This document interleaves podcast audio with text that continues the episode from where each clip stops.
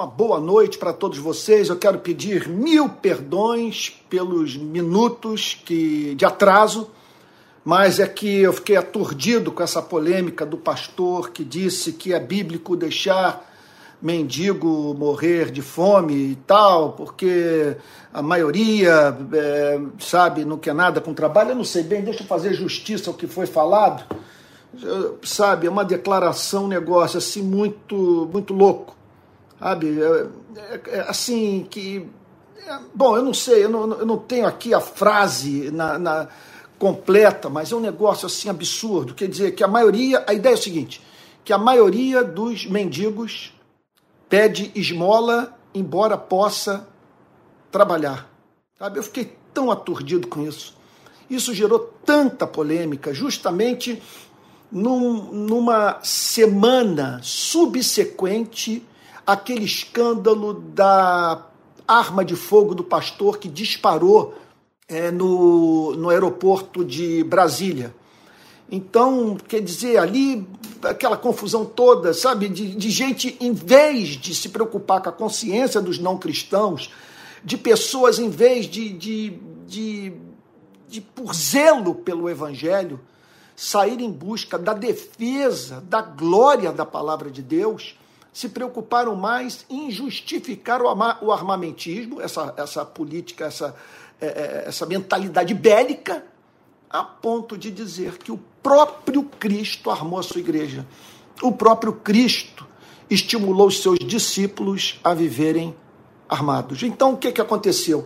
Eu, aturdido com tudo isso, acabei fazendo um, um, um vídeo aqui na, na correria, botei nas redes sociais para fazer um contraponto ao que foi dito, que é absolutamente portanto, é assim, absurdo, sabe? Então eu gostaria de, de pedir que depois você visse é, o vídeo, já está gravado, daqui a, após o culto, se você tiver tempo, tiver paciência, tá bom? Você dá uma olhada no vídeo e se você sentir que ele expressa o que você pensa, por favor, ajude-me a divulgá-lo, porque é, é, a glória do Evangelho que está em jogo e associado a isso a um espírito um espírito que quer se espalhar pelo Brasil, sabe, de, de, de indiferença, sabe, de, quer dizer, numa nação historicamente tão desigual, sabe, e, e, e, e composta por tanta gente indiferente à miséria humana, você, meu Deus, vir com um discurso como esse, sabe, isso é a antiprofecia. É a última coisa que o povo brasileiro está precisando ouvir é que ele pode é, ser falho no exercício do seu amor, que ele pode se equivocar. Ora, isso aí todo mundo sabe. Todo mundo sabe, todos têm essa preocupação e todos nós relutamos com o ato de ajudar alguém em razão dessa preocupação. O difícil é nós abrirmos mão daquilo que nos fará falta para socorrer o necessitado. Isso sim é complicado e requer um empenho por parte dos pastores, dos, dos, dos, teólogos, sei lá, dos profetas, seja lá quem for, quer dizer, dos cristãos em geral, sabe, para que uma cultura é, de compaixão seja fomentada no Brasil. Bom, deixa eu me aquietar aqui agora, quero chamá-lo para orar comigo. Vamos ter um momentinho de, de oração? Pai Santo, nós queremos buscar a tua face nessa noite e derramar o nosso coração na tua presença. Nós o amamos, Senhor. Nós temos prazer em ti. Nossa maior alegria é ouvir a sua voz. Senhor, sentir tua presença, divisar a tua face. Por isso estamos aqui, Senhor, porque nós o amamos. Senhor querido, nós queremos pedir perdão nessa noite pelos nossos pecados, por aquilo que há em nossa vida que apaga o Espírito Santo que entristece o Espírito Santo. Perdoa-nos as faltas que nos são ocultas, Senhor. Afasta de nós as nossas transgressões. Nós pedimos a Ti que o Senhor não permita que creamos em mentiras que nos levam a viver em desamor. Senhor Deus de toda graça, bondade e misericórdia, aceita o nosso louvor pelas orações ouvidas. Senhor, nós te agradecemos por todas as vezes em que o nosso coração transbordado da tua alegria, ou transbordante de felicidade, foi levado, Senhor, a expressar gratidão a Ti pelos Teus feitos para conosco. Senhor, e agora que Tua palavra vai ser lida, vai ser objeto da nossa meditação, nós pedimos a Ti graça para que possamos entender o significado da Escritura, Senhor. Ó Deus, que ele seja aplicado em nossa vida. Em nome de Jesus, Senhor. Em nome de Jesus, amém.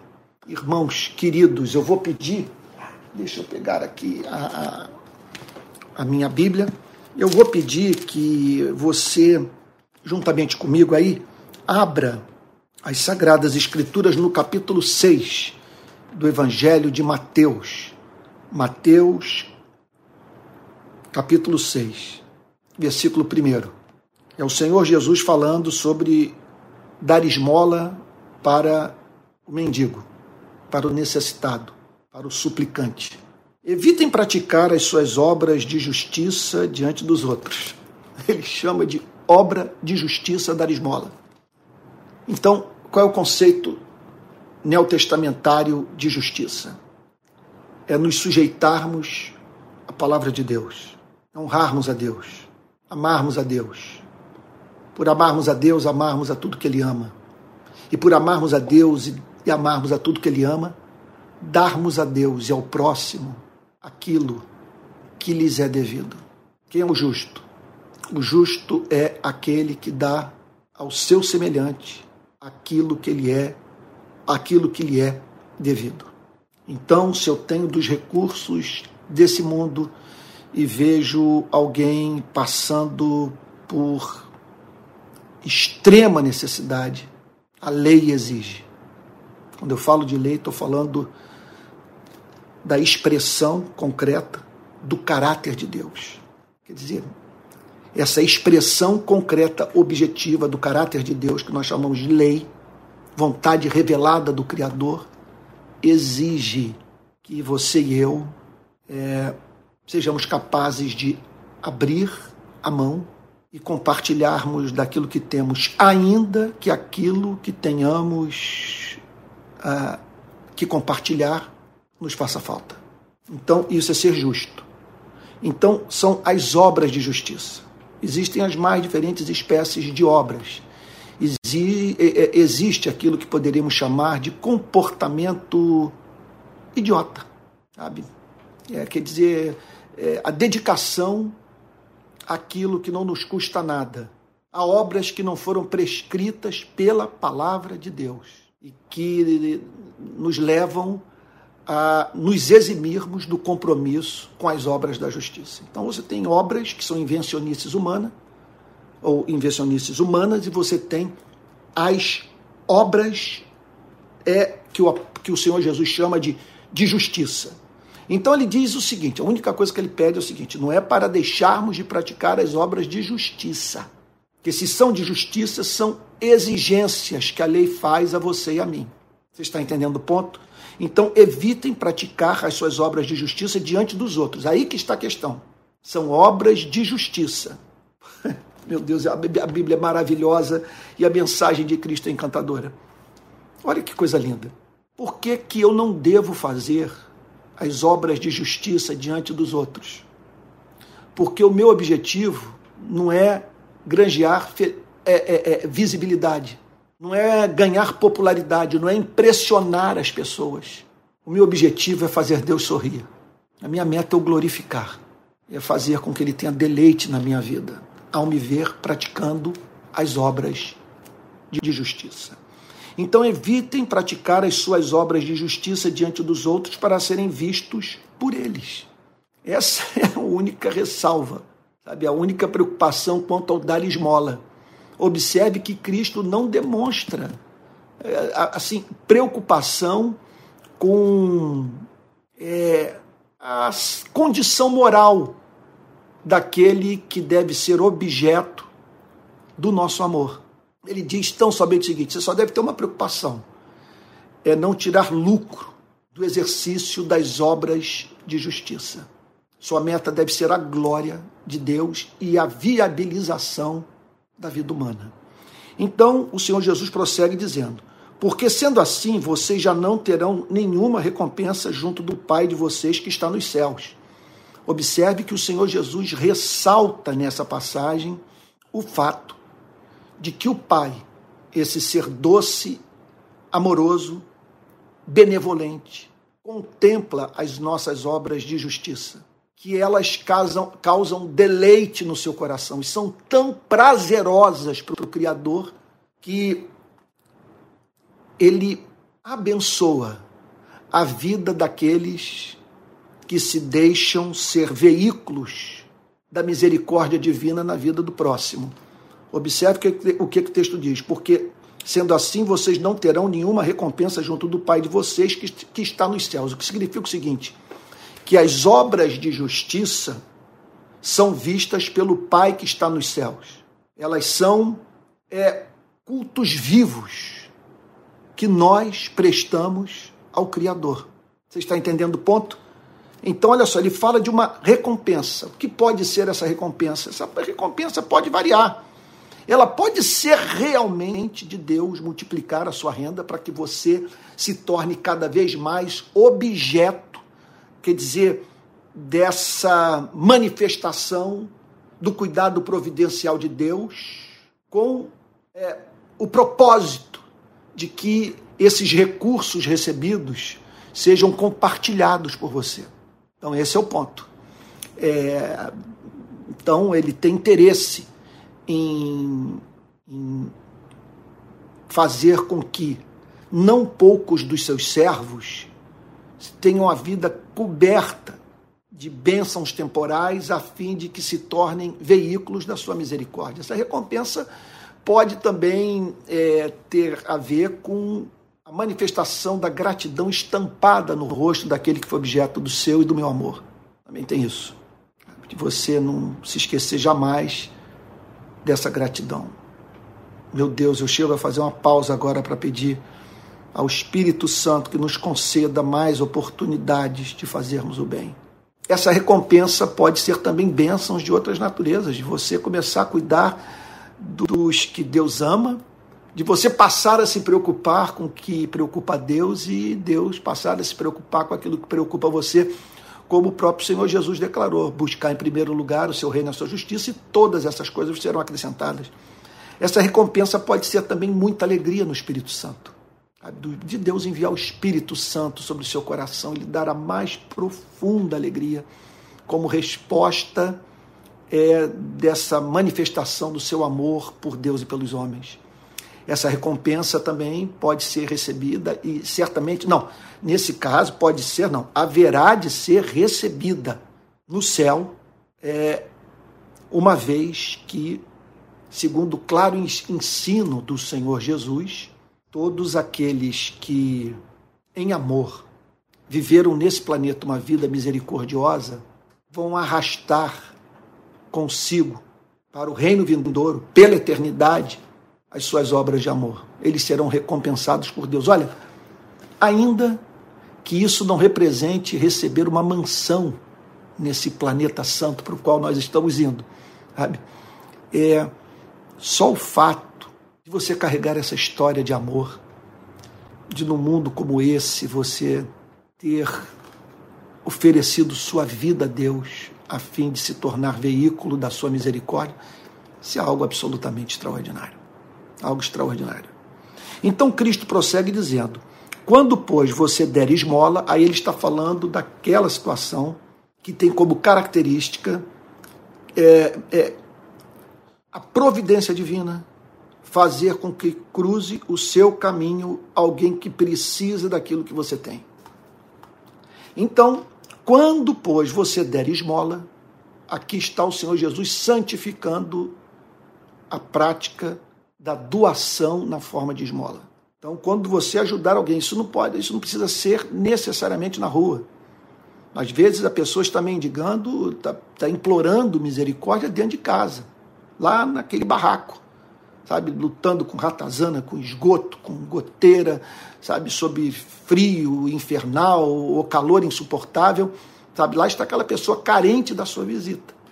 E muitas vezes a providência divina faz com que você passe a andar pela, pela, pela sua rua, entre em sua casa e, perturbado, seja levado a fazer alguma coisa por aquele é, que Cristo chamou para abraçar. Então, quando você der esmola, não fique tocando trombeta nas sinagogas e nas ruas. Não volte para a sinagoga para pedir espaço no culto para dizer o que você fez. E não saia pelas ruas também dizendo para as pessoas que você acabou de ajudar um necessitado. Ou não se posicione estrategicamente na rua para que as pessoas vejam é, a sua coreografia. Sabe, esse, esse suposto altruísmo coreografado. Não faça isso, sabe? Como fazem os hipócritas. Porque eles são chamados de hipócritas, porque eles estão encenando. Eles estão ali executando o papel de instrumentos da vontade de Deus, movidos por misericórdia. Mas o que eles querem é, é, é mediante as obras de justiça, obter nesse mundo o que julgam que não poderiam obter de outra forma. Sabe? Então, é tudo muito calculado. Essas pessoas são encontradas envolvidas com esse tipo de atividade porque isso lhes dá um retorno pessoal extraordinário. E Jesus chama isso de hipocrisia. Por quê? Porque não tem amor. Não há amor a Deus. Não há amor à vida humana. Eles são hipócritas. E eles fazem para serem elogiados pelos outros, para terem visibilidade, para, para granjearem boa reputação. Sabe? E com isso viabilizarem os seus negócios, os seus interesses pessoais. Em verdade lhes digo, e aqui o Senhor Jesus está falando de modo solene, em verdade lhes digo que eles já receberam a sua recompensa. Já foram recompensados. Qual foi a recompensa?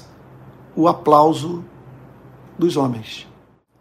Quer dizer, eles se tornaram conhecidos como filantropos, sabe?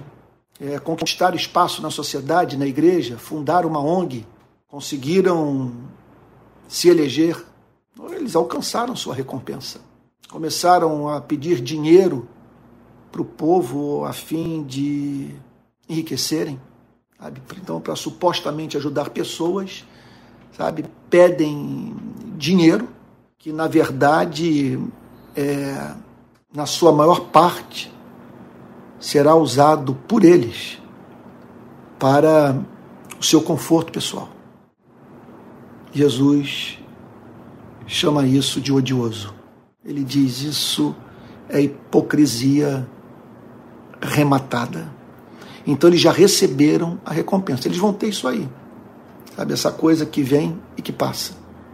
Que não tem peso para a eternidade. Isso que é assustador. Sabe? Que nós temos que fazer uma escolha entre agir em secreto, tendo como retorno pessoal a simples percepção de que Deus tem prazer em nós, sabe? Essa é uma opção. E a outra é tocarmos trombeta, é anunciarmos que nós somos gente boa, sabe? E aí então o Senhor Jesus aqui declara que isso para mim é assustador. Você pode ir longe nesse planeta, mediante o exercício dessa suposta misericórdia. Você pode ser tido como uma pessoa boa, generosa, é, quem sabe se tornar ganhador do prêmio Nobel. Mas essa presente ordem, ordem um dia vai passar. E todos nós caminhamos para aquele grande dia em que todos os seres humanos terão que comparecer diante de Cristo, no tribunal de Deus. E aquele que é descrito por Apocalipse, Apocalipse como é, possuidor de olhos de fogo, aquele que conhece as nossas entranhas, o nosso coração, naquele dia, ele haverá de galardoar aqueles que, movidos por amor, fizeram a sua obra. E não poucos serão envergonhados, para a surpresa de muitos, que ficarão perplexos diante do fato de aqueles que eram tidos é, em alta conta nesse planeta. Eram quer dizer, desprezíveis aos olhos do Criador. Então, mas ao dar esmola, diz o Senhor Jesus, observe que ele enfatiza a prática.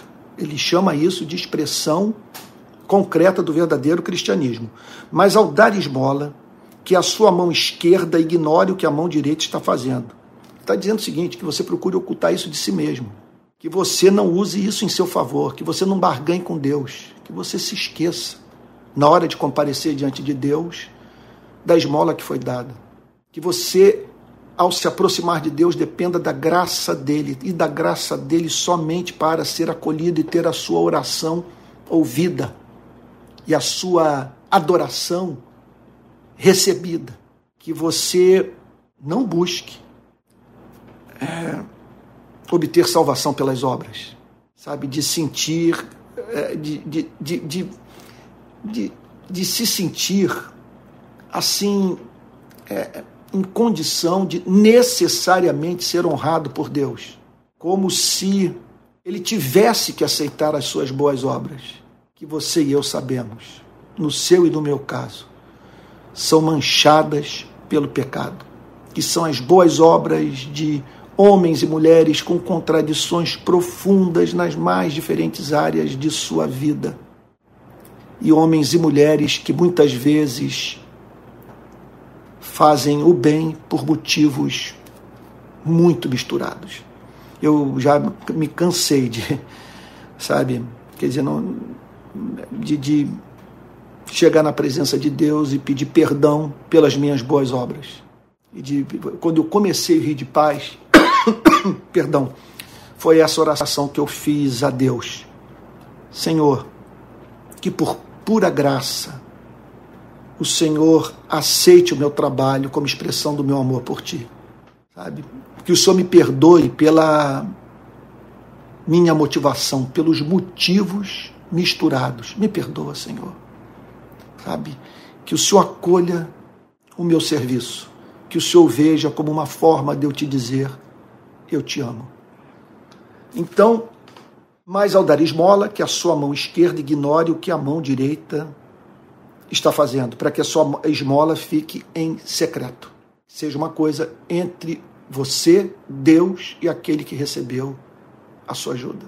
Que se essa história tiver que ser contada, que seja contada por Deus ou por aquele que foi objeto do seu amor, mas jamais por você. Jamais. E é o que eu digo a mim.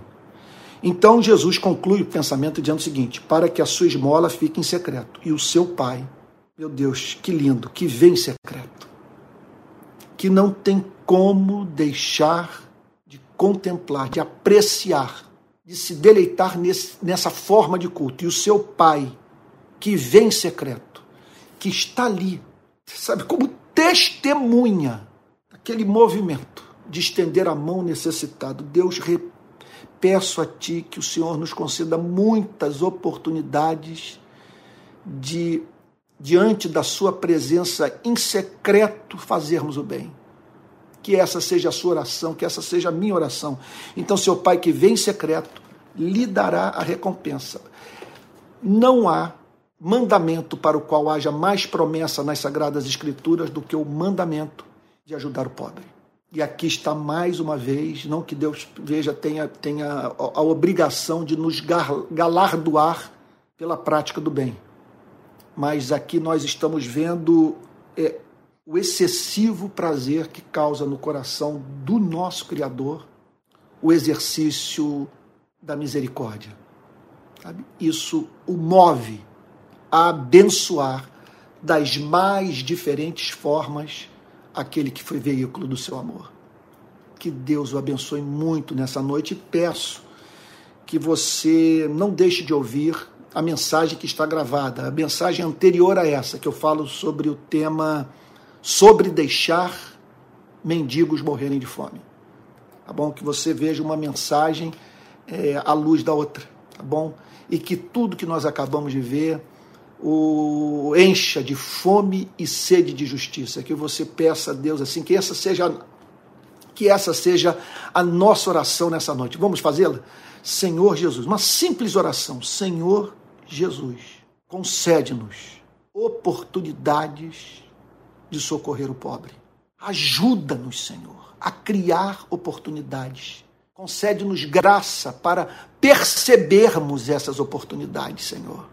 Que tenhamos alegria nisso e que o Senhor, que está em secreto, Senhor, é, sinta prazer.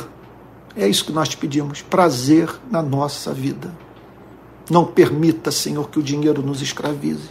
Não permita, Senhor, que nos afastemos do centro da tua vontade por ganância, por avareza, Senhor, por ingratidão. Ouça essa oração. Essa oração, Senhor, é um gemido de alma. É uma das orações mais sérias que fizemos na vida. Em nome de Jesus, Senhor. Amém.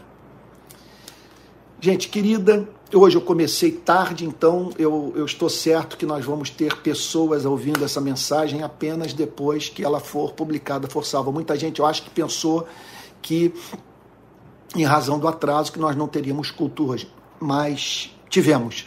Então eu, eu quero dizer a você as seguintes coisas. Primeiro, que eu estou pregando o Evangelho pelo menos em quatro ocasiões durante a semana. Domingo de manhã às 10 horas, todo domingo às 10 horas da manhã estou pregando lá na Associação Brasileira de Imprensa. Eu estou levando ali para o púlpito é, da nossa, vamos assim chamar, Igreja da Resistência, uma série de pregações sobre os milagres de Jesus.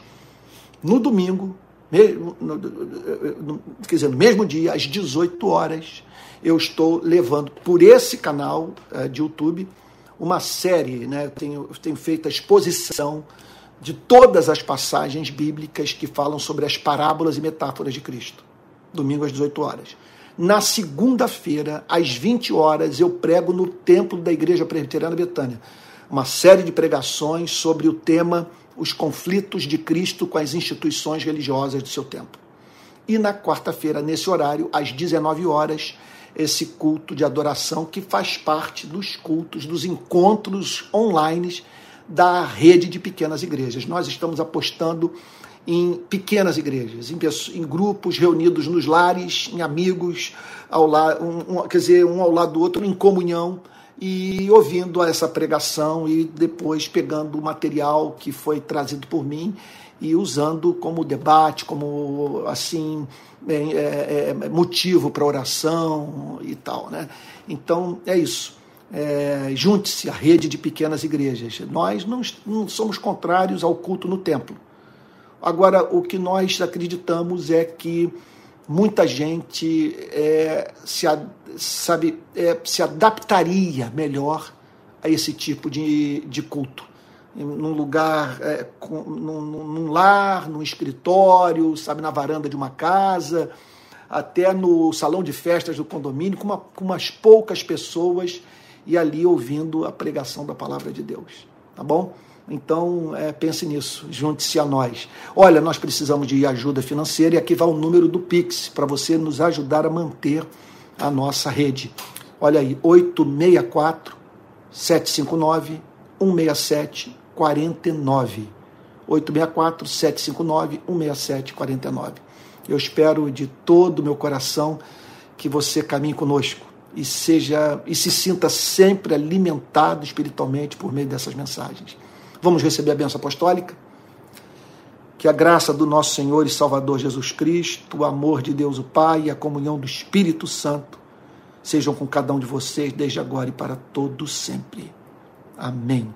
Eu peço que, por favor, que se você se sentir inclinado a isso, pegar o link dessa mensagem, daqui a pouco ela será salva no meu canal de YouTube e que você compartilhe esse link, sabe, nas suas redes sociais, a fim de que pessoas então tenham acesso ao conteúdo dessa pregação, tá bom? Que tem que é uma resposta para o que está em curso no nosso país nesses dias, sabe? É impressionante meu Deus, como que eu vivia de pessoas se levantando para combater o exercício da misericórdia. É aquela história. Se eu tiver que errar, eu prefiro errar sempre do lado do amor, a errar do lado da justiça, porque eu sou mais propenso a errar do lado do rigor desse esse espírito justiceiro do que propenso a errar do lado do amor. Então, o único limite estabelecido para o socorro ao próximo é o amor, sabe? Agora, quando se trata de gente esfomeada, morando, sabe, quer dizer, em situação de rua, conforme se costuma dizer, sabe, eu, é, eu não vejo como, por mais que a pessoa seja responsável pela sua miséria, deixar de ouvi-la, sabe, de deixar de, de, de atendê-la, porque só o fato dela estar ali, mesmo vamos dizer, mesmo, vamos dizer que ela viva disso, mas uma pessoa escolher, sabe, dormir debaixo, sabe, de um, sei lá, de um, de um, um teto, de um, de um edifício qualquer, de um, como é que se chama mesmo, de um, de um toldo, sabe, é, de uma laje, sabe? Se abrigar num, na porta de uma, de uma loja, sabe? Para viver disso, ela é digna da nossa misericórdia, por mais que ela seja responsável por isso. Tá bom? É isso. Que Deus abençoe e guarde, tá bom? E até o próximo domingo, sabe? Em transmissão ao vivo. Agora, um mundo de mensagem eu estou publicando a todo momento nas redes sociais. Estou vivendo uma fase muito de compulsão para falar, porque acredito que o país está precisando ouvir. Tá bom? Deus te guarde. Fique com Jesus. Uma boa noite.